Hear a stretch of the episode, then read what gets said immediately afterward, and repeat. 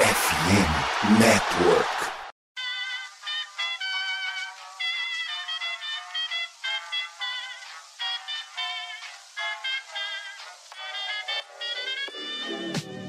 Mais uma rebatida forte. E ela tá fora daqui! Uau! E ela disse adeus. É home run! Aquele abraço. Fala fã de beisebol, está no ar o Rebatida Podcast, o seu encontro semanal para falar de beisebol. Eu sou o Nathan Pires, âncora também dos Gigantes do Beisebol, e terei o prazer mais uma vez de ser o âncora desse podcast. Não sei como eu ainda sou, mas estão tramando golpes pelas minhas costas. É, Fiquei sabendo aí, né, João, que você tá tramando algo para me derrubar, mas seja bem-vindo do mesmo jeito. Eu não, não sei porque que eu ia querer te derrubar, porque tu é pessoa que escorrega sozinha, né? Eu não preciso fazer esforço pra isso. É um grande abraço pra você, Natan, pro Rodrigo, pro Guilherme, pro Matheus, pessoal que tá aqui gravando comigo, todos que estão assistindo esse episódio. Gostaria de mandar um abraço pra uma pessoa que ela sabe quem ela é e eu não vou falar o nome dela ao vivo. É um amigo meu, tá? Não é o que vocês estão pensando. Mas é muito obrigado a todos que estão ouvindo e esse é um excelente episódio. Ô Pinho, eu deixo para apresentar o João pela primeira vez, pela primeira vez na história, para dar uma moral para ele, e ele me manda uma declaração de amor pro amigo dele, cara. Que coisa estranha, né? Boa noite, meus queridos amigos. E você sabe o que, que me lembrou essa história do João? Você lembra do Zagallo, quando era treinador da seleção brasileira, que num jogo no Engenhão. No Engenhão não, desculpa, Engenhão não era nem construído, mas no jogo no, no Rio de Janeiro, ele mandou um. É pra vocês. Vocês sabem quem são. Não precisa dizer mais nada.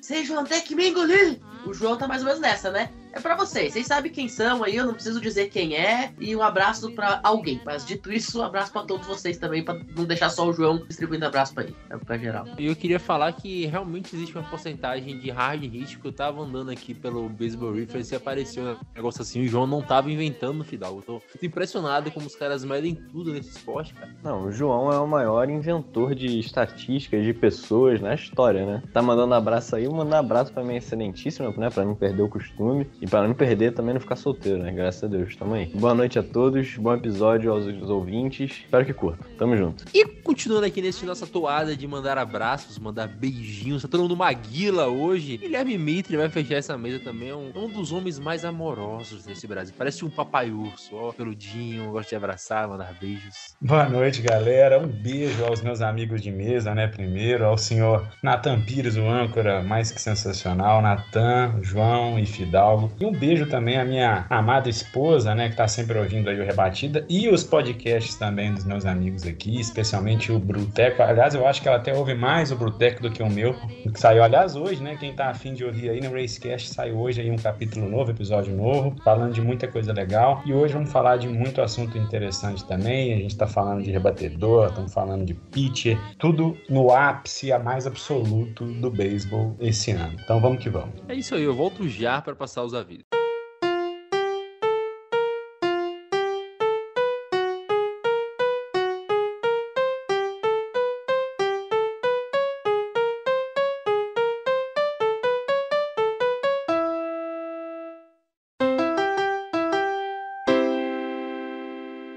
Vale lembrar que o Rebatida Podcast faz parte da rede FN Network, esse imenso hub dos esportes, agora esportes internacionais. Vamos cobrir também futebol, Fórmula 1, surf, mas a priori apenas os esportes americanos, NHL, NFL, MLB e NBA. Também temos podcasts específicos de cada uma das franquias, né? Aqui representados o Bruteco, o Racecast, Gigantes do Beisebol, mas temos também de outras, tem o Baltimore Dodgers Cast, tem o Yankees e várias franquias, cobrimos mais da metade da liga. Então, vale a pena conferir se tem um podcast em sua franquia. E caso não tenha um podcast em sua franquia favorita e você deseje se tornar a nova voz de sua franquia aqui no Brasil, basta entrar em contato conosco, qualquer uma de nossas redes sociais, que nós iremos os ajudar da melhor forma possível.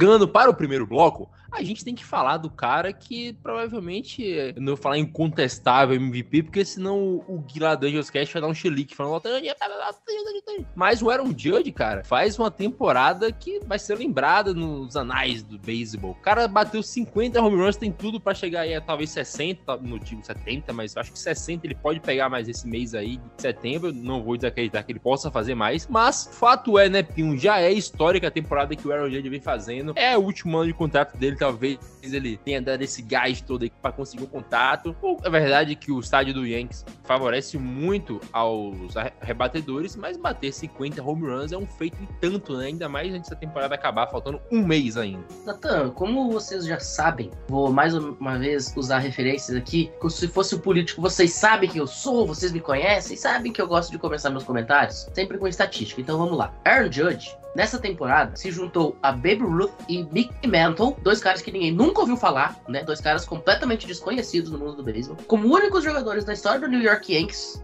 com mais do que uma temporada com 50 home runs. Essa estatística, ela fala muito por si só do que, que o Aaron Judge está sendo nessa temporada. Com o perdão da piada, que eu não posso deixar passar, ele realmente está julgando os adversários, cara. Ele está subjugando todos os adversários que estão jogando contra o New York Yankees. É brincadeira o que, que o Aaron Judge tá fazendo. E aí eu li uma piada até, né? Que falava que o Aaron Judge iria destronar o Otani só quando ele aprendesse a arremessar. Mas, cara, sinceramente, por mais que eu ame o Otani de paixão, nessa temporada você não tem como cogitar dar o MVP para outra pessoa que não o Aaron Judge, tá? Você tem aí um cara que ele tá carregando o time. Ok, é o Yankees, o Yankees tem uma lineup considerável do 1 até o 9, mas ainda assim, ele tá num caminho aí para fazer uma temporada absolutamente histórica, tá? Acima de, de qualquer de previsão que a gente pudesse fazer. Tem mais outra estatística que até tava olhando aí esses dias. Os primeiros 104 jogos de uma temporada na história da MLB, o Aaron Judge, ele tem tem o terceiro maior número de, de home runs. Tava atrás do Bear Bonds e do Baby Ruth. Mais uma vez, dois caras que ninguém nunca ouviu falar. Quando você coloca tudo que, que o Aaron Judge tá fazendo nessa temporada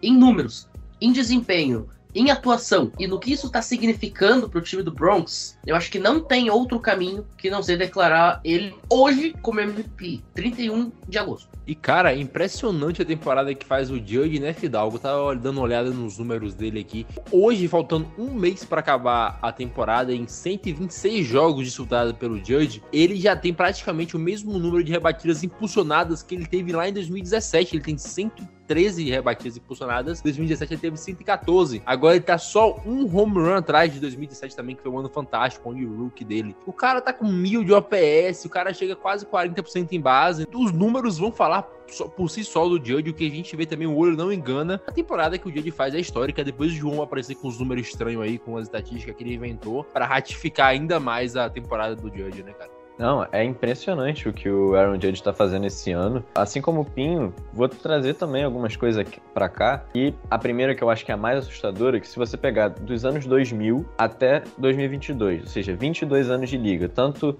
Liga Americana quanto Liga Nacional, só um cara conseguiu fazer 50 home runs em duas temporadas dos anos 2000 para cá, e foi o Alex Rodrigues. Ele fez isso três vezes. Três vezes. O Aaron Judge fez isso já duas. Ou seja, ele e o Alex Rodrigues fizeram duas temporadas com mais 50 home runs dos anos 2000 para cá. O Aaron Judge, essa temporada espetacular de 2017, foi a última vez que um jogador fez isso na Liga Americana. Já na Liga Nacional, Pete Alonso fez isso em 2019 e o Giancarlo Stanton pelo Miami fez em 2017 também. É surreal, assim, e eu tô com o Pinho. O Judge tem que ser o, MVP dessa temporada da Liga Americana. É, o Otani, a gente sabe da capacidade que ele já fez, o que ele faz essa temporada também, os recordes que ele já quebrou, mas para mim, assim, é muito difícil você bater com o Aaron Judge esse ano. Os números estão aí e para mim é o MVP também hoje no dia 31 de agosto. Cara, e falando dos números do Judge um pouco mais agora para passar pro João, o Judge, comparado a todos os jogadores da MLB, ele é o primeiro em home run, o primeiro em rebatidas impulsionadas, no dia 29, quando eu tô vendo essas estatísticas, o primeiro em runs, o primeiro em war, né, João? Estatística guerra, com 7.4,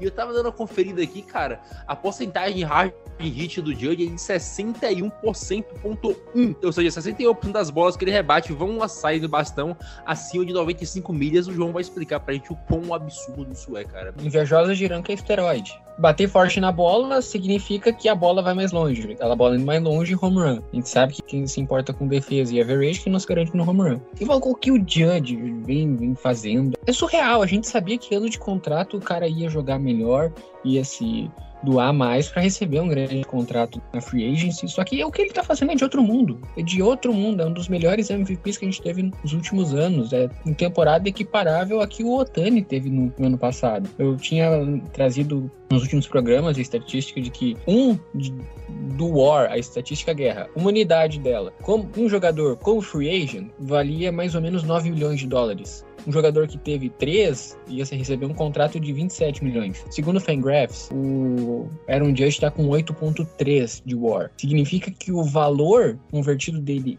em dinheiro seria quase de 70 milhões de dólares. Isso mostra o quão absurdo é, colocando também na função monetária, mas em tudo que vocês procurarem, ou ele é o melhor da liga, ou ele é top 5 da liga, ou no máximo, a pior estatística dele é porcentagem de rebatida. Ele é o oitavo da liga. Era um Judge. Só a estatística aleatória, ele é o melhor, oitavo melhor defensor para um campista direito. E antes de passar pro Mitre aqui, tem que falar também um número, outro número absurdo do Judge, que 32 dos 51 home runs que ele bateu, ou seja, 64% mais ou menos, foram com bases vazias. Isso se você considerar que ele impulsionou mais de 100 corridas na temporada, torna ainda mais absurdo os números do Judge, né, cara? Que se ele pudesse bater mais home runs com gente em base, talvez ele estivesse ainda com mais é, corridas impulsionadas. Ô, João, só um ponto. Me repete aí, qual que seria o valor do Aaron Judge pelas estatísticas dele? Eu fiz a conta meio a moda Bangu de cabeça. Seria 8.3 vezes 9. 8 vezes 9 são 72. Então 8.3 vezes 9 vai dar algo aí na casa de 80 e alguma coisinha. 74, 74.7, segundo a calculadora. 75. Aí eu te pergunto, você sabe quantos atletas no mundo fazem 75 milhões dentro de campo, desconsiderando a publicidade, desconsiderando, enfim, só dentro de campo, salário bruto. Você sabe me dizer quantos jogadores no mundo ganhariam isso? Olha, eu, como sou uma pessoa muito estudiosa, eu sei que tinha um cara que fazia corrida de bigas na Roma Antiga e ele ganharia mais ou menos isso, mas pessoa hoje em dia não tem. Nós temos, de acordo aqui com o DeccanHerald.com, dois caras que têm average de 75 milhões ou mais de salário sendo esportistas no mundo. Um deles é o Canelo Álvares, o boxeador do México. Ele faz aí cerca de 85 milhões dentro das lutas, mas aí a gente tem que considerar que o cara luta o ano inteiro. De jogador de temporada, de season, o único cara que tem 75 milhões ou mais, e é 75 milhões cravados, chama-se Lionel Messi. Nenhum outro atleta no mundo tem esse tipo de, de, salário em average durante o tempo que ele tá jogando. Isso dá a dimensão do que o Aaron Judge tá fazendo. Um esporte que,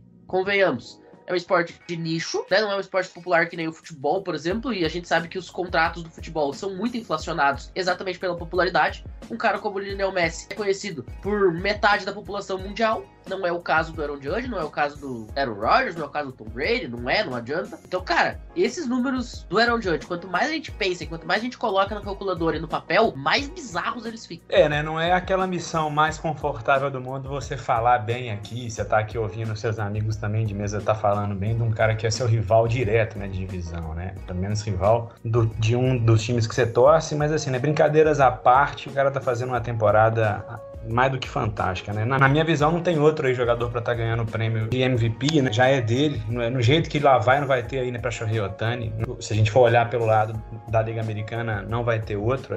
Os números vocês já deram aí, né? Líder em home run com 51 até esse momento, líder com 113 RBIs também, está entre os 10 da Liga Americana em betting average. Só por essa única, vamos dizer, variável, ele não vai entrar no páreo de ser um dos que vai ser ali candidato à tríplice coroa, porque ele está realmente um pouquinho fora do que seria ali preciso para entrar nesse páreo, mas nas outras duas variáveis ele está simplesmente líder isolado, né? Ninguém está sequer ameaçando ele em home run e em RBI. Ele está numa média para chegar ali na casa de 63 home runs, como vocês já até falaram também o que ia né, simplesmente fazer com que ele fosse o número um da história dos Yankees nesse quesito. Ele ia passar aí né, o Roger Maris, como vocês também já devem ter comentado, que fez 61 home runs numa temporada de 1961. Então, ou seja, 61 home runs em 1961 há 61 anos atrás. Então, esses 61 home runs que o Maris teve É, o recorde que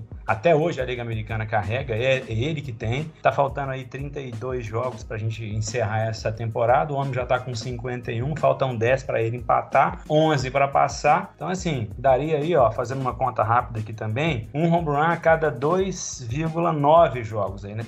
Quase que 3 jogos. Eu, vamos dizer, né, particularmente, quando tem esses recordes a serem ali quebrados, eu sempre acho legal que o cara consiga quebrar. Eu sempre torço para ele. Muito bom ver a história sendo escrita na sua própria geração. É um negócio divertido, é um negócio que você tá vendo um fato histórico acontecer na sua geração. Mas eu sigo só ali pedindo uma única coisa, né?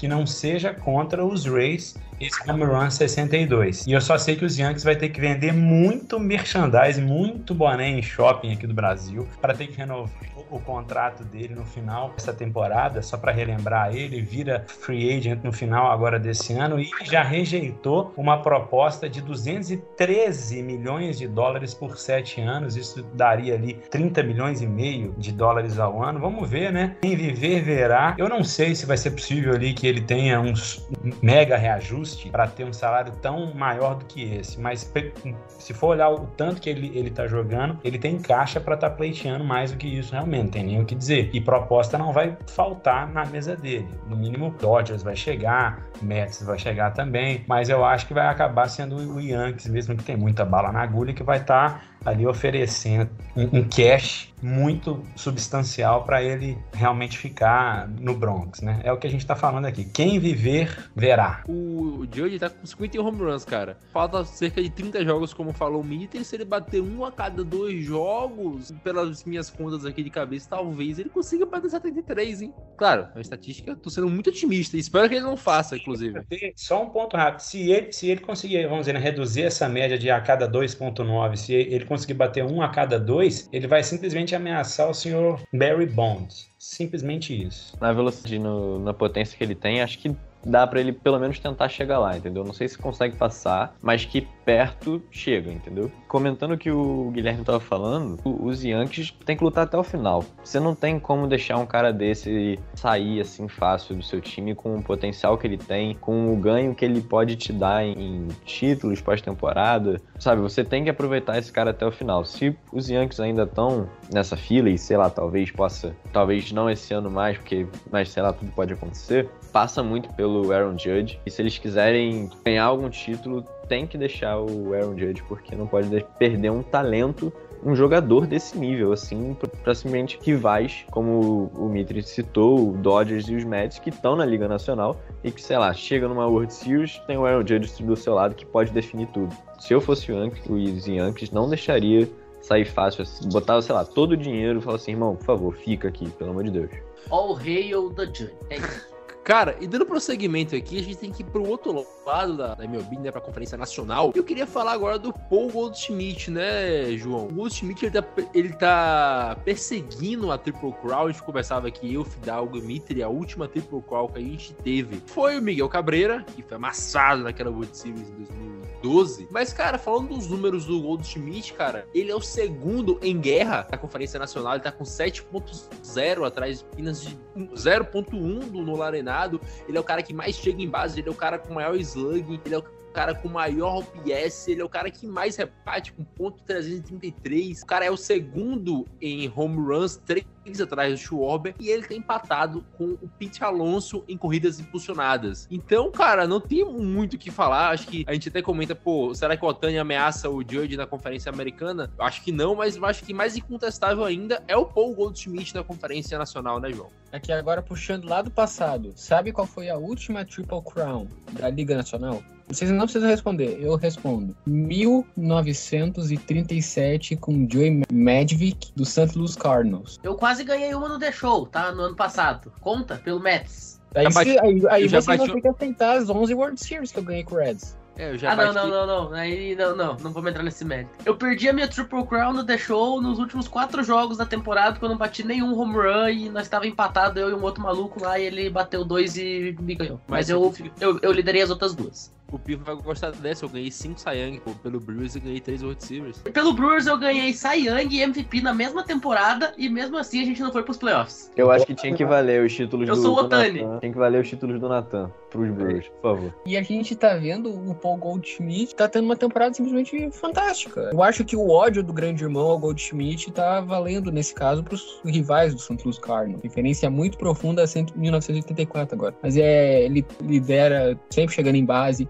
Ele tá com o segundo, segundo maior slugging da liga para um jogador com 34 anos e que se move como uma balsa. Isso é muita coisa. Significa que ele tá rebatendo muito bem sofre poucos strikeouts, consegue muitos walks. Ele tá sendo uma ameaça muito grande no home plate. Daqui a pouco vão começar a dar intentional baseball balls pra ele, porque ele tá simplesmente imparável. Imparável. Tá sendo muito legal de ver o Paul Goldschmidt. E se o St. Louis Cardinals chegar nos playoffs, vai chegar, é por causa do Paul Goldschmidt. Ele tá levando esse time nas costas, ele e o Nolan Renato. Mitre, aí gente vai falar aqui do Goldschmidt, né? Assim como a gente falou do Judge, cara. É uma temporada irrepreensível que o maluco faz, bicho. Ele tá rebatendo 30 home runs, rebatendo acima dos 30%, também com OPS acima de mil.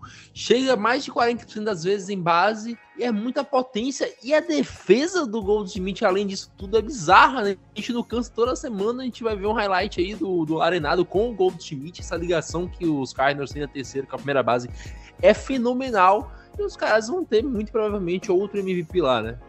Ah, cara, então, o que é mais impressionante até agora que eu vi do Goldschmidt é o controle que ele tem de zona de, de strike, né? Aliás, a zona que ele usa é muito maior do que uma zona ali, vamos dizer, né, normal, porque o cara ele rebate qualquer bola. Ela vai mais alta, ela vai saindo ali um pouco mais, vamos dizer, pro lado esquerdo, ela vai meio que inside, o cara mete bola e rebate, geralmente é home run até. Ou então, se não é, pelo menos é um contato bom, ele faz geralmente contato bom com alguns arremessos que seriam bola. Então, assim, ele tá no páreo para realmente ganhar essa, essa tão ali sonhada, ali, né? Triple Crown, que não sai há vários anos, via National League, tá com 33 home runs, os números vocês já deram também, tá com três ali atrás do, do Kyle Schwarber, né, que tá com 36. Em RBI ele tá com 105, é o mesmo número do senhor Pete Alonso. Betting average tá com 333, um pouquinho à frente ali do Fred Freeman, que tá com 326. É uma overdose, inclusive, né, de primeira base voando na Liga Nacional, né? Tem o, o Fred Freeman, o Pete Alonso, o, o- tem o, quem mais, gente? Matt Olson tem jogado muito bem, CJ Crown, esses caras estão voando por lá e, aliás, inclusive, o primeira base que tá, de uma forma geral, reinando para ganhar a Triple Crown. Se não tá ganhando, tá chegando perto de ganhar. Ano passado a gente teve o Vlad Guerreiro Júnior, que quase ganhou, né? Esse ano o Goldschmidt aí bem no paro para isso. Como o João falou, se ele ganhar, vai ser a primeira vez que a gente tem uma Triple Crown em 85 anos na Liga Nacional. Já dá aí mais ou menos uma dimensão da raridade da relevância que esse prêmio significa. Aos meus companheiros aqui de mesa do Bruteco, né? 2018, o senhor Yelich quase que ele ganha, né? Ficou atrás do Arenado em home run e do, se não me engano, do Javi Baez em RBI, né? Mas estava bem no páreo, né? Para isso. Enfim, né? Se o Goldschmidt ele ganha, ele vai ser o terceiro jogador da história do Cardinals que vai vencer esse prêmio e iria estar quebrando uma escrita que só jogadores da, da liga ali americana que geralmente ganham, né? Os últimos seis vencedores da Triple Crown são da Liga Americana. Miguel Cabreira, o último lá em 2012. E seguindo o assunto para falar de algum jogador experiente, se o Goldschmidt vencer, ele vai ser o jogador mais velho da história a vencer a tríplice coroa. No caso, ele vai ter 34 anos. Que fase que os Cardinals vivem, né? Líderes da Central via Liga Nacional, o Pujols na marca ali, né, chegando em quase 700 home runs. Agora a gente está falando sobre o Goldschmidt, os holofotes 100% em St. Louis quando a gente fala de Liga Nacional. Se não for 100%, porque tem os Dodgers, tem os Mets, mas tem uma boa parte em cima desses caras. Tem grandes jogadores, jogadores muito perto aí de conquistar marcas históricas. Ô, João, é impressionante, né? Eu tava olhando aqui as estatísticas, eu acabei de descobrir uma estatística nova que é a CA. Não sei como é que faz essa porra. É CY.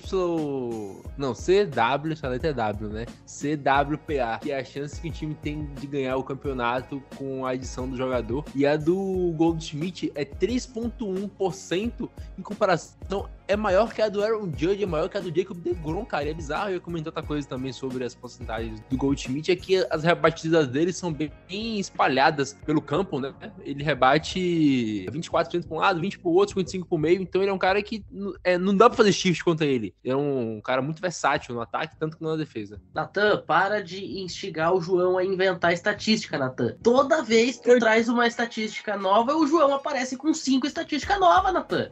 A gente grava isso aqui geralmente na quarta ou na quinta. Eu tenho certeza que na segunda e na terça, o Natan e o João fazem uma chamada só entre eles, dizendo assim: que estatística nós vamos inventar essa semana? Ah, não, vamos inventar uma aqui que tem um nome engraçado, que dá pra fazer piada com chiclete, com banana, e vamos dizer que significa tal coisa. Ah, não, beleza. Aí a gente vai ter os trouxas que vão cair. O engraçado é que eu não sei que metade dela significa. Eu só jogo pro João por ordem dos nomes. Apareceu Não, mesmo. pegam uma- letras aleatórias e jogam assim, C, É, W, tipo assim, é uma sopa de letrinha. O, o, o Natan ele compra a sopa de letrinha, daí ele bota na, na tigela dele lá, as letrinhas que aparecem, ele diz pro João que existe uma estatística, o João acha que é verdade, vai procurar e descobre que realmente tem alguma coisa parecida com isso no mundo. Cara, a gente acabou de descobrir a estatística Corinthians, pô. A, a- a estatística rouba. Eu não sei que porra é essa, João. O que é estatística rouba? Essa eu não faço Só ideia. ponto aí, né? Aos novatos que estão aí chegando agora, que estão aqui agora ouvindo esse podcast, que tá, vamos dizer, recém-chegado lá no beisebol, não se sintam escravos dessas estatísticas mirabolantes que o João lança. O João nas- que é doido. Elas não Hashtag não seja o. João. Hashtag É não óbvio que o soma pro seu conhecimento, mas você não precisa ficar refém disso, não. Você consegue ali com meia dúzia ali de estatística ficar filé pra saber tudo de vez. Ó, deixa só eu contar uma coisa antes do João fazer o comentário dele, que eu até falei na live segunda-feira, mas é importante a gente falar também pra nossa audiência rotativa da, do, do Rebatida. Semana passada, o College Cast foi fazer um episódio especial com o Ene Irado, e isso era 11 horas da noite, mais ou menos, o Ene tava saindo da ESPN, boa parte da minha equipe que ia participar precisou se ausentar, por razões, enfim, né? E aí eu chamei o João, por ser da LSU Brasil no Twitter, pra participar. Cara, o João disse assim, não, não, eu vou, mas eu, eu tô terminando meu texto aqui sobre o Cleveland Guardians, e me manda uma foto de um caderno cheio, ma- mas cheio, gente, com as 30 linhas lotadas de estatísticas sobre o Cleveland Guardians, escrito a caneta num papel. O João, ele é- deve ser do tempo que teve o último Sayang da Liga Nacional, inclusive. É bizarro. Não é, Matheus? O João é um cara romântico, pô. A gente tá sempre falando sobre ser romântico como, né, com um monte de coisa. O João é o exemplo do romântico. É o cara romântico até pra fazer os registros dele. Ele só não sabe usar Excel mesmo, cara. computador é uma torradeira, cara. Ele Não abre Excel. No dia que o João aprender a usar Excel, ele para de ser romântico. O dia que eu, com uma computadora abrir o Excel, eu paro com, com esse negócio. Mas é, eu só queria fa- falar,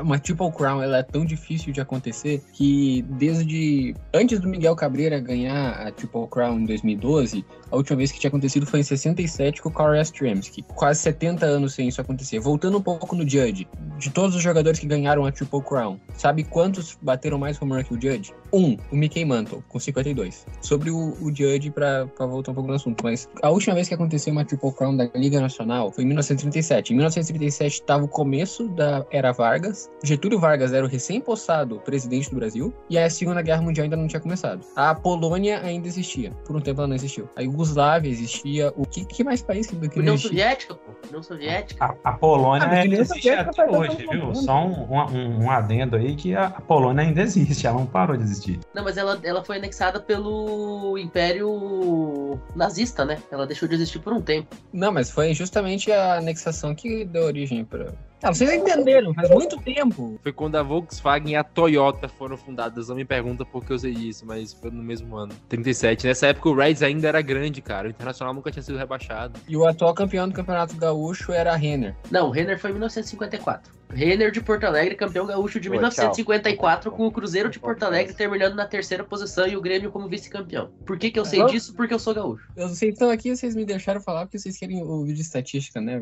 O Oba, 440, top 1% Oba! da liga. Não, você tem que explicar o que é o Oba. porque A piada foi, foi fora do ar na época. O Oba, ele mede, ele é basicamente o average, o aproveitamento do jogador no bastão. Só que ele diferencia como o jogador chegou em base. No average, se tu chega por walk ou tu faz uma rebatida dupla, chegou em base. É um. O Oba, ele dá peso diferente. Por exemplo, se foi um hit by pitch, se foi um walk, se foi uma single, se foi uma dupla, uma tripla, um home run. Cada um desses tem pesos diferentes. Então, não tem como tu conseguir um Oba muito alto sem rebater bem. Ele dá mais valor para rebatido. Ele tá com 440. Um dos maiores da liga. O maior da Liga Nacional. O esperado do Oba dele também é muito alto, perto de 400. Ô, o slugging dele tá acima de ses- de 600. Um jogador de 34 anos conseguindo isso. O que o Goldschmidt vem fazendo é algo que deve dar dó pros torcedores do Rockies, por causa que o Goldschmidt e o Nolan Arenado eram do Rockies. Fica aí meus sentimentos pros torcedores do Rockies e parabéns pro Cardinals que conseguiu ter esses dois jogadores incríveis. Não, e agora eu pergunto pro João e pro Fidalgo, né, cara? Vocês que. João, o Pinho gosta de ver histórias e tal, Fidalgo também. E aí que fica? Você quer ver história sendo feita no seu rival ou você não quer ver história sendo feita porque é no seu rival? Se eu for depender do meu time, pro, do time dos outros, pra não ver história acontecendo, eu nunca ia ter história no Major Major League Baseball. Não, mas eu, eu até ia comentar isso quando eu fosse falar, porque o João falou, não, é bem legal a coisa do Goldschmidt. Não, não é nada legal, rapaziada.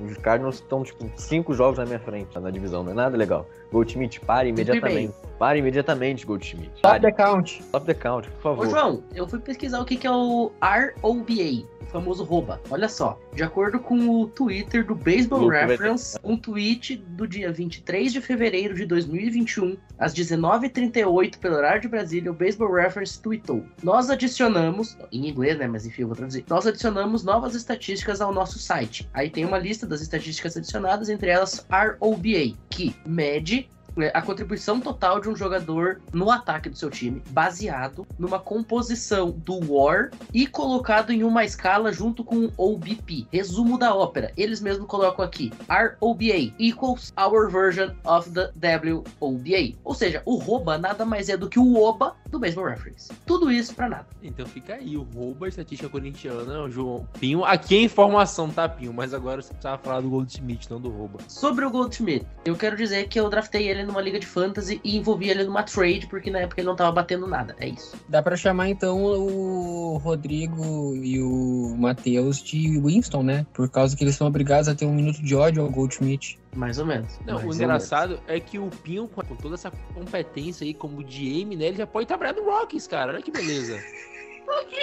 Ó, mas você não zoa não, porque numa outra liga eu draftei DeGrom, o Woodruff, o Max Scherzer, o Kevin Gaussman e o Tony Gonsolin, tá? Eu tenho esses cinco caras na minha rotação, então não zoa não. Essa ah, liga mas aí, mal, mas aí Que te chamou. que é E dois deles É, não jogaram temp- metade da temporada. Ele, fe- ele fez draft sozinho, pô. Exatamente, pô. Mas que, que liga que é essa que sobrou esses pitches na sua mão? Tinha você, sua tia. Cara, ó, olha na só, liga, eu peguei, eu peguei o Max Scherzer na primeira rodada e o Brandon Woodruff na segunda, porque eu tive duas picks muito próximas. O DeGrom, como ele tava lesionado, os caras simplesmente deixaram ele cair pra décima rodada. Eu catei o DeGrom com a décima rodada. Com a sétima eu peguei o Gonsolin e o Kevin Gaussman eu não lembro. Mas acho que foi com a quinta, porque a partir da terceira eu comecei a alternar um jogador de posição e um pitcher. Tá, mas agora a gente já viajou demais. Vamos fechar esse primeiro bloco. A gente, e a gente volta pro segundo que a gente fala de degrão lá.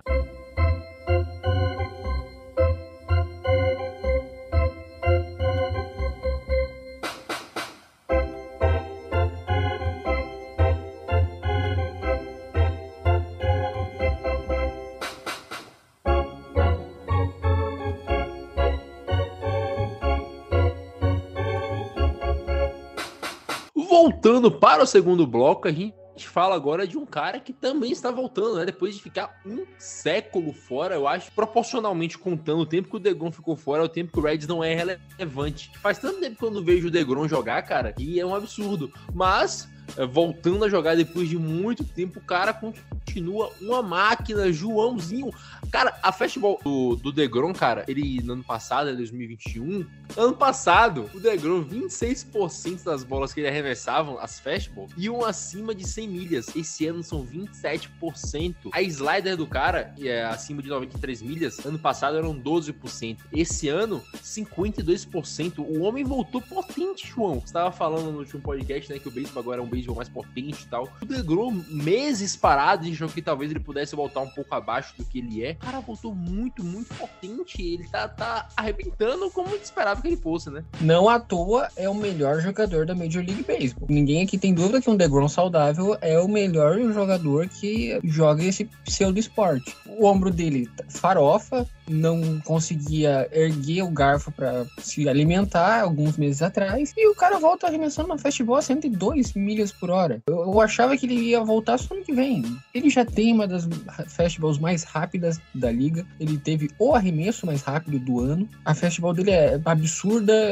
o melhor da liga em quase todos os quesitos. Slider acima de 90 milhas, ninguém faz isso. Pouquíssimos humanos na Terra fizeram isso. Change-up dele também é absurda, é um pitch quase perfeito. Parafraseando o Paulo Antunes, ele não erra. Já que você falou isso, o próximo jogo, start dele, ele vai ter ERA de 18. É isso, né, cara? Eu, eu ia até comentar pra falar pro Mitri, o João falou não erra. O Degrom, cara, ele tem 29.1 entradas arremessadas e 2 walks. O homem não erra. A precisão do cara, além de ser muito, ele ser muito potente, né? Ele não erra, cara. O whip dele, né? O chicote é 0.5. O de- Cara, são 30 entradas arremessadas, mas é o DeGrom. A gente sabe que a gente não tá pegando um jogador com a amostra pequena. O DeGrom, a gente sabe que ele é um monstro, do jeito que a gente sabe. Então, cara, são 29.1 entradas e 46 strikeouts pra ele, né, Mitri? Você comentou, não lembro quanto foi a velocidade da slider que você falou, mas o DeGrom, ele não é correto. A gente vai estar falando aqui vários números, né? Você já até veio com alguns, o João também, eu tenho certeza que os nossos outros dois amigos da mesa vão estar trazendo, mas um ponto que a gente vai ter que citar, né? É outro cara que vai dar um trabalhão para renovar. É assina, inclusive, dos times lá, que estão na região ali de Nova York, né? A gente falou mais cedo sobre o Judge, que esse ano vai virar in free agent. O DeGrom, a mesma coisa, um no Bronx, o DeGrom no Queens. A sorte que são dois times que têm dinheiro saindo pelo ralo, né? O,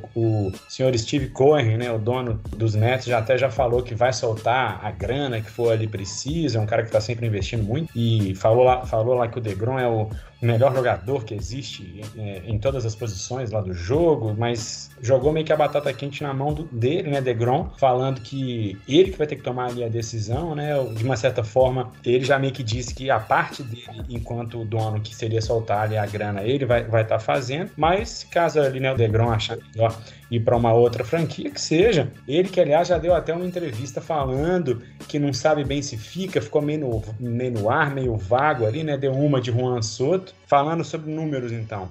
Esse ano jogou só seis vezes, e aí abaixo de dois, e como o Nathan já falou, de 0,5, mas aquele negócio, o espaço ali amostral o mínimo, né? Seis jogos é muito pouca coisa. Já vou aqui meter uma polêmica, não, obviamente não vou tirar o mérito de maneira nenhuma do que o tanto que o cara joga, mas o cara é de vidro, né? O cara é absurdo, ninguém nega. Entre as coisas que ele faz que eu acho não é tão ali né, comentado, o tanto que o cara mescla os arremessos, né? O cara faz uma divisão entre bola rápida e as bolas feitas. Só pra completar teu raciocínio aí, pra você continuar falando, o Degrom, você falou que ele era de vidro, ele tem quatro jogos completos na carreira. O Cid Alcântara tem isso no ano. Sim, isso é um dos exemplos, né? Porque assim, né? A gente vai falar que o cara é o máximo, que o cara joga demais, o que é um fato, mas é bom a gente trazer uns contrapontos aqui, né, de vez em quando. Mas seguindo pra falar bem do cara que é o que tem muito mais pra se falar, o tanto que ele mescla bem as bolas. Então, assim, eu tava dando uma olhada nas estatísticas dele, ele tem mais ou menos, vou dar aqui uma simplificada para não entrar na minúcia do número para não, não ser chato,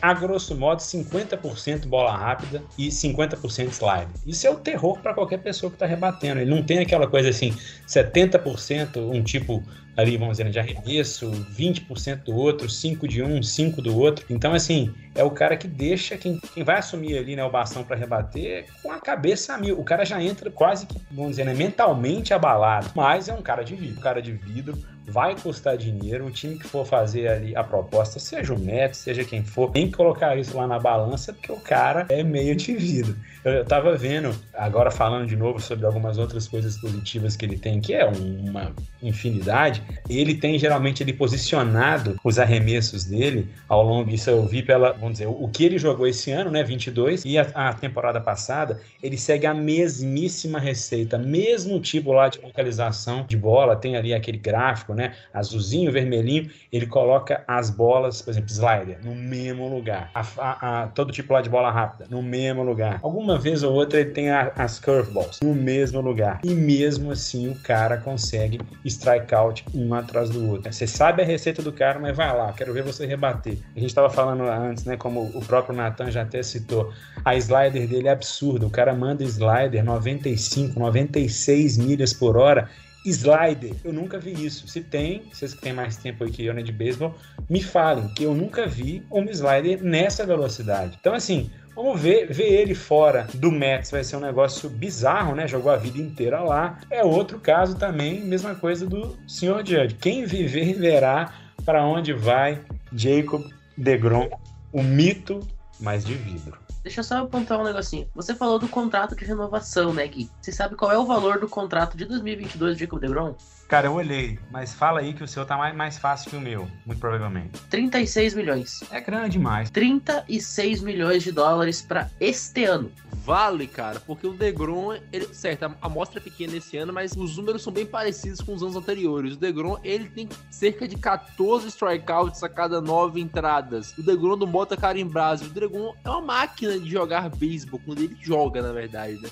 O problema é ele jogar. Mas se, pô, ano, você tira ano passado que ele jogou a primeira metade da temporada, se esse ano ele jogar a segunda metade e pegar os playoffs, vale muito o que ele recebe. Ele saudável, ele jogando, é um dos melhores arremessadores que o jogo já viu. E vamos combinar um negócio cá entre nós. Se é pra você ter ele por metade da temporada, que seja a metade do final, do que seja a metade do começo. Porque o começo de temporada, assim, não significa muita coisa. Ele te ajuda a chegar na pós-temporada, é bem verdade, mas eu tava lendo um comentário hoje, eu achei muito interessante, que dizia assim: todo time durante a temporada da Major Baseball vai ter uma fase quente e uma fase fria. Alguns ficam quente mais tempo, como por exemplo o Dodgers, outros ficam frio mais tempo, como por exemplo os times below average. Mas todo time vai ter pelo menos uma fase quente e uma fase fria. O que realmente importa é que a sua fase quente venha em setembro outubro. Se a sua fase quente for setembro outubro, você pode entrar com a última campanha do Wild Card e chegar e ser campeão. O Atlanta Braves do ano passado tá aí pra provar isso. Todo mundo falava que o Atlanta Braves ia tomar uma varrida do Milwaukee Brewers. Aconteceu exatamente o oposto. Os caras foram chegando, chegando, chegando, derrubaram o Dodgers e Astros e foram campeões mundiais. Então, assim, você tem o DeGrom, você já tem o Max Scherzer, você tem todo um time muito bem montado, muito bem entrosado. Se você chega quente para setembro e para outubro, e aí eu sempre falo isso, mas eu sempre vou falar isso. Outubro é outro campeonato. Fase classificatória, o próprio nome já disse, serve para classificar. Temporada regular é isso, é você chegar entre os seis times de cada liga que vão pros playoffs. Depois, meu amigo, é o caos instalado e é a loucura soberana. Então você chegando lá, tendo dois dos melhores jogadores, do posição de pitcher no caso, né? você ter dois dos melhores jogadores de star pitcher jogando para você, vale muito. Cara, teve uma série, uma Subway Series, que o jogo 1 e 2 foi Scherzer e DeGrom jogando contra a lineup do, do Yankees. Cara, você imagina, por exemplo, uma série mundial, você ter o Scherzer e o, e o DeGrom abrindo, por exemplo, dois jogos cada um contra aquela série do, do Yankees, uma série de sete jogos. Cara, seria uma insanidade total, sabe? Então, se é para você ter o cara só durante o período da temporada, que seja o segundo período, porque aí ele vai te fazer muito mais diferença, vai ter muito mais impacto no, no teu time do que se ele jogar até junho. É, e é exatamente isso que eu ia falar, porque, cara, ele voltou agora, ele só tem seis jogos na temporada, por enquanto. Mas ele voltou num momento essencial da temporada. É reta final. Ele vai pegar esse finalzinho da, da temporada para poder esquentar. O braço dele ficar. Já é muito potente, mas para voltar a, tipo, a regularidade lá em cima. E para entrar nos playoffs já com os Mets no topo ali das cabeças da Liga Nacional, entendeu? Porque quando você tá na pós-temporada, você quer ter uma rotação boa e que você tenha um DeGrom na sua rotação. Se você tiver um DeGrom na sua rotação em um jogo de playoff, ele decide. O seu ataque pode não estar nos melhores dias, mas ele vai tentar te garantir para chegar nas últimas entradas e o seu ataque tentar dar um jeito de ganhar o jogo, porque esse cara é decisivo num jogo de playoff. Se não se machucar até lá, obviamente, tomara que não, esse cara é decisivo para um time. É importantíssimo esse momento que ele voltou. O Mets ganha muito com isso. E a própria liga também, porque a liga passa a ser mais atraente. Os jogos de, de pós-temporada, que pelo visto eu e o Matheus, o João, menos aqui, acho que menos o Mitri vai pro, pra pós-temporada. Todo mundo aqui vai ver do, do, sofá. Então os jogos vão ser pelo menos mais atraentes para todo mundo aqui, tendo o DeGrom lá atuando e simplesmente eliminando todo mundo por strikeout. Vale talvez aí né, um estudo, né, completamente aprofundado, é óbvio. Cara, será que esse tipo, esse excesso lá de lesão que ele tem, não é talvez pelo jeito que o tanto que ele estaria arremessando bola rápida, essa altíssima performance que ele tem, talvez seja exatamente o, o que vai gerar essa lesão para ele, né? Não sei, obviamente eu vou ter que dar uma olhada nos anos anteriores que o cara teve muitos jogos, né? Tem que dar um, você tem que fazer aquele apanhado muito mais amplo. Mas cara, vale um negócio, o cara já tá com 34 anos, né? Ele tem uma mecânica que naturalmente ela é de tanta alta performance, o cara vai se lesionar, sei lá. Isso eu vou acrescentar como o, nerd das estatísticas. A grande força do Degrom para conseguir jogar a bola rápida, claro, é o braço, mas a, a mecânica dele é muito polida. Pensa num quarterback futebol americano, ele joga a bola não tanto na força do braço, mas sim muito pela mecânica, consegue gerar o torque. Degrom é um dos que mais consegue gerar torque, gera o movimento da bola e faz ela ir rápido e balançar bastante. A extensão ele consegue alcançar com o braço, extensão do, do peito para, para frente. É uma coisa que ninguém consegue. Ele consegue, de uma temporada para outra, acrescentar em uma milha a velocidade da bola rápida dele. Isso é uma coisa impossível para um pitcher de 33 anos. Agora 34. Ele tinha a mesma idade do Clayton Kershaw. O Clayton Kershaw tá com o braço quase caindo, querendo se aposentar no Rangers.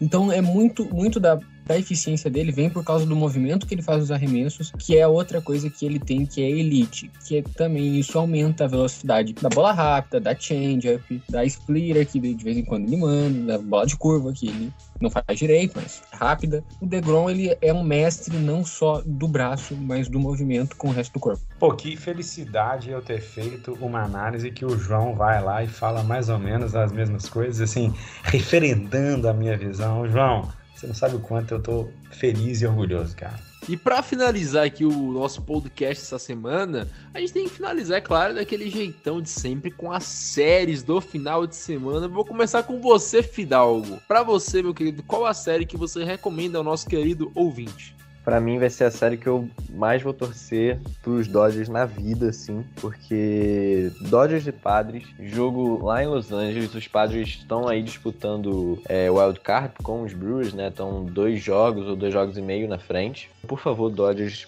varram. E vai ser interessante também pra gente ver como é que os padres vão reagir com um time mais forte, né? Os, nessas últimas semanas jogaram contra os Giants, que não estão na melhor das temporadas. Depois pegaram Kansas City, jogaram contra os Nationals, Miami Nationals de novo, São Francisco, e aí sim jogou com os Dodgers lá dia 7 de agosto. Então vai quase passar um mês, né, que eles não jogam contra os Dodgers. Vai ser muito interessante para ver, ainda mais com essa oscilação que os Padres estão tendo, né? O Josh Hader vem num declínio assim, cedendo corridas, não conseguindo salvar os jogos. Vai ser bem interessante essa série. Quero bastante vê-la e secar os padres pra gente, os Brewers, pelo menos chegar no Wildcard. Cara, eu ia até falar dessa série, cogitei falar dessa série que você falou entre Padres e Dodgers, só que o Dodgers sempre amassa o Padres, o Padres não sabe jogar contra o Dodgers, eu fiquei meio assim para falar. A série que eu recomendo para essa semana é a série pela pior divisão do beisebol, né? Twins Chicago White Sox. O Twins, na verdade, abriu bastante. Agora os caras estão cerca de 5, 4 jogos à frente do White Sox. Mas é a chance do White Sox buscar ainda, se quer ganhar a divisão, quer ir aos playoffs, tem que ganhar essa série. Então acho que vai ser uma série interessante de se acompanhar. Eu quero que você indique uma pra gente aí, Matheus Pinho. Bom, a minha série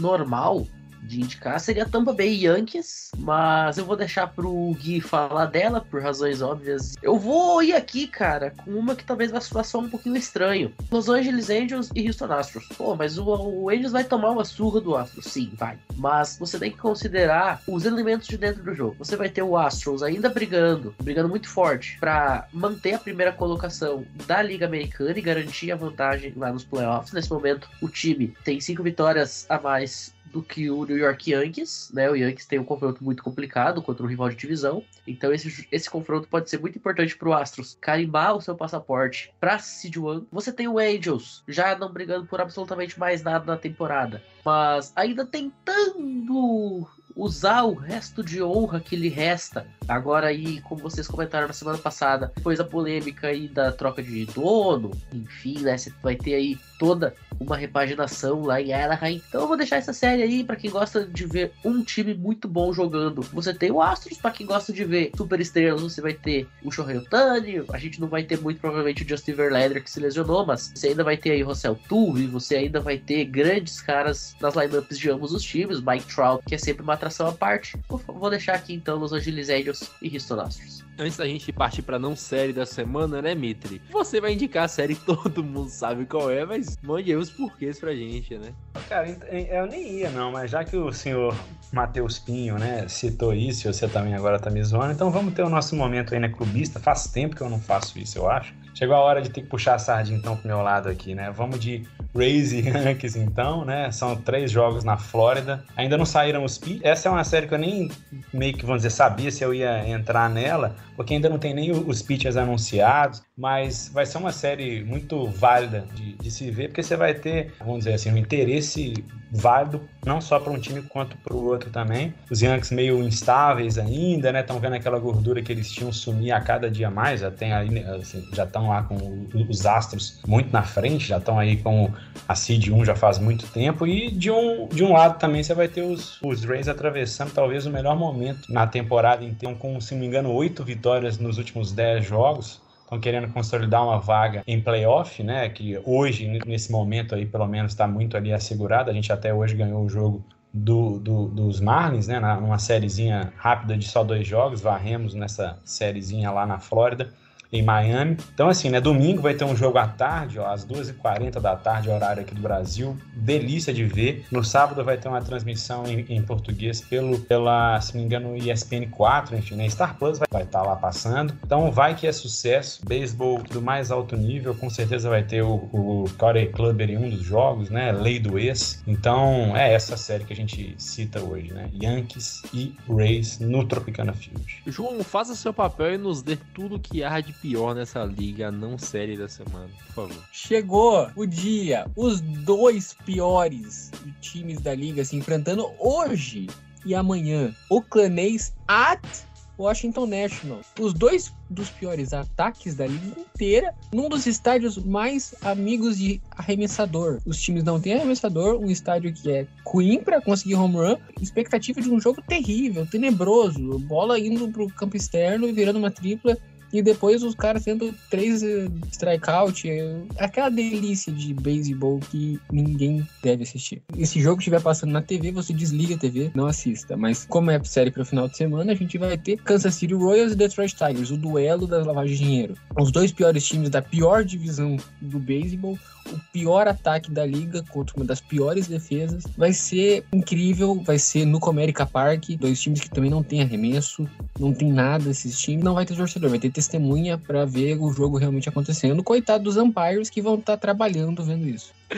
Caralho, vamos, João, não tem como. Mas agora a gente se aproxima do final do nosso Rebatida Podcast. Eu agradeço a audiência de cada um de vocês. E agradeço também a você, Guilherme Mitter, que nas suas viagens pelo Brasil, agora o cara tá em Juazeiro do Norte, aqui com a gente, fazendo essa participação especial no podcast. Ô, Juazeiro, quem me dera tá aí. Mas valeu de novo, Natan. A honra de ter feito esse podcast hoje aí com vocês. A mesa tá cheia hoje, né? Muito obrigado a quem tá aí até agora aí ouvindo. Esse podcast hoje acho que vai estar passando aí de 50 minutos, uma hora. Um grande prazer ter falado de beisebol com gente do mais alto nível, finesse, que eu tenho um carinho imenso. Eu sou muito fofinho, né? Nos vemos na semana que vem, se Deus quiser. Um abraço a todos, um abraço ao gato do, do Natan, que eu tô vendo na câmera nesse momento, ou a gata, não sei. Um beijo no coração e até semana que vem. Valeu! Pô, você falar um abraço pra gata do Natan. Se a namorada dele escuta, isso vai dar uma confusão, meu amigo. Cara, você quer... Não só dele. Ai, ai, ai, ai, ai, ai, ai, eu gosto mesmo. Eu, meu, eu quero é tumultuar, eu não quero mais nada que não seja isso. Mas é isso aí, Rodrigo Fidalgo. Eu também agradeço a sua participação nesse podcast. Inclusive, descobrimos que Fidalgo hoje diz ele que tem 18 anos, né? Mas só de fora de carreira, né, Fidalgo? Não, eu tenho 19. 19, 19 em cada perna. Tamo junto Natan, tamo junto, rapaziada. Obrigado a todo mundo aí que teve a paciência de nos escutar por essa uma hora, talvez. Tamo junto, até a próxima semana. Valeu! Matheus Pinho, foi um prazer ter você aqui pra falar de muita estatística que a gente tirou da cabeça do João. Vou falar a mesma coisa que de sempre. Prazer inenarrável, meus caros Natan, João, Guilherme e Fidalgo. Eu queria saber como que nenhum hospício ainda foi buscar a gente nas nossas respectivas casas e nas nossas respectivas cidades. Provavelmente o Rebatida não toca em hospitais psiquiátricos. Mas é isso, né, gente? Cara, quem tá ouvindo a gente aqui não faz ideia do tanto de aleatoriedade de besteira que tá rolando no nosso chat nesse momento. Então a gente agradece muito as pessoas não terem acesso a isso nesse momento. De resto, é só esperar pela semana que vem. Tamo aí de novo pra falar mais abobrinha. E é isso aí, João. É um desprazer gravar um podcast com você, como sempre, mas muito obrigado por tornar o nosso dia cada vez mais desagradável. Só queria pontuar que desde 2001 não é mais permitido no Brasil ter hospícios, tá? Matheus, não teriam onde colocar a gente. E agradeço a todo mundo que ouviu o programa até agora. Eu gostaria de mandar um abraço para uma outra pessoa. Ela sabe quem ela é. Eu não vou falar, vocês não vão saber. Vocês noite. sabem quem são. Não precisa dizer mais nada. Vocês não têm que me engolir. Mas, gente, foi um Então, tá prazer. que Tá na Xuxa pra ficar mandando abraço pra pessoas. Manda abraço pro meu pai, pra minha mãe. É, tá na Globo, desgraça. O Cara, melhor que mas... as duas pessoas não vão ouvir. Ainda mais eu vi até o final, né, pra escutar isso. Mas, gente, obrigado a quem escutou essa várzea aqui até o final. Nos vemos na semana que vem. Espero que talvez mais contidos nós mesmos. Mas até mais. Um beijo. Tchau.